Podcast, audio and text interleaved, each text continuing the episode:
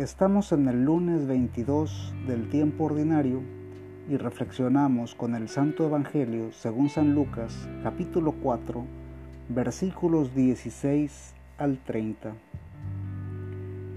Llegó a Nazaret donde se había criado y el sábado fue a la sinagoga como era su costumbre. Se puso de pie para hacer la lectura y le pasaron el libro del profeta Isaías. Jesús desenrolló el libro y encontró el pasaje donde estaba escrito. El Espíritu del Señor está sobre mí.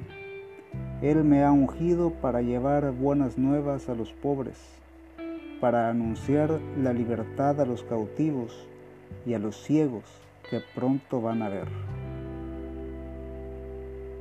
para despedir libres a los oprimidos y proclamar el año de gracia del Señor.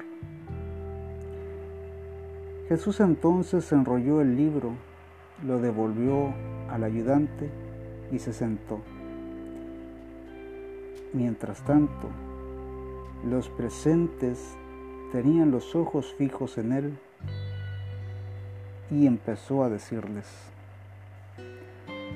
Hoy les llegan noticias de cómo se cumplen estas palabras proféticas.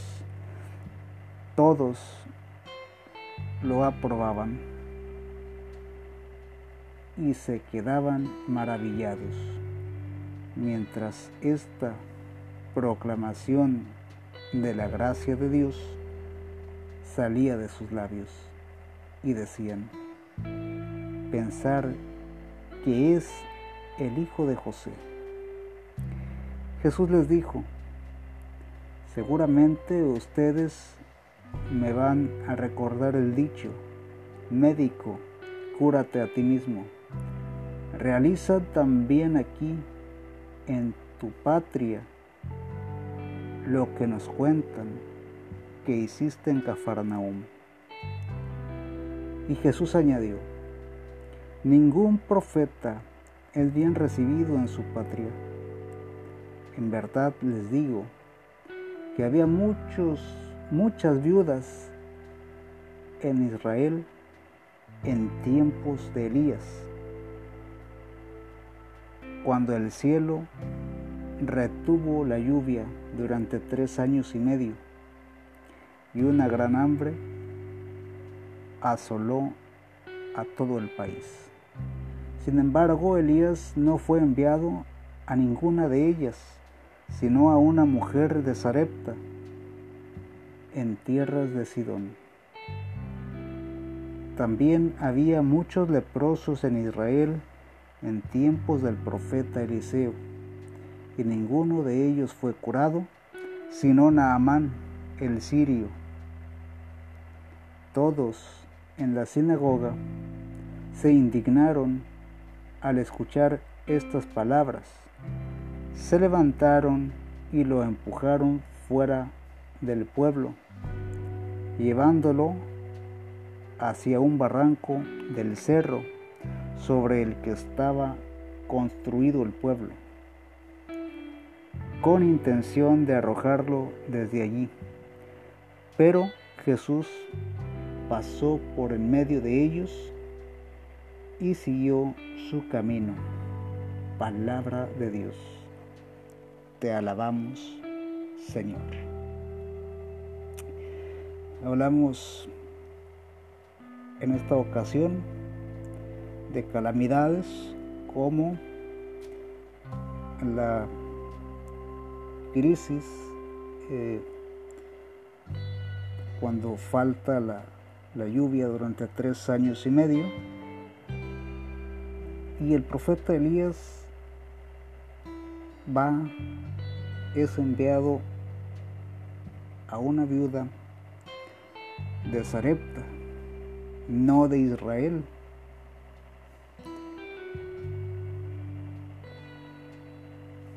Y quiero reflexionar sobre esta calamidad que hoy vivimos en todo el mundo. y particularmente lo que se vive en México, la crisis económica, la falta de empleos, y que sin embargo, a pesar de la crisis, la palabra de Dios nos está invitando todos los días confiar, a tener fe. No podemos caminar en tinieblas, busquemos la luz. La luz está en Jesús, en ese hombre que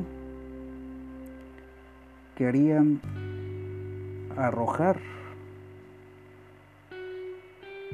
de la cima del cerro porque hablaba con la verdad.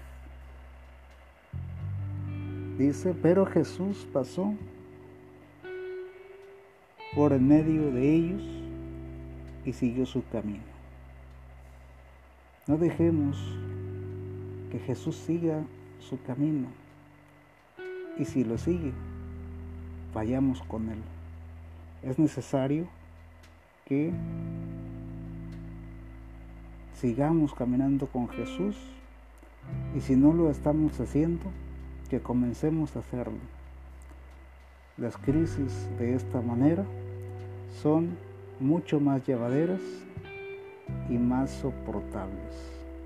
El Señor nos bendiga, nos guarde de todo mal y nos lleve a la vida eterna. Amén.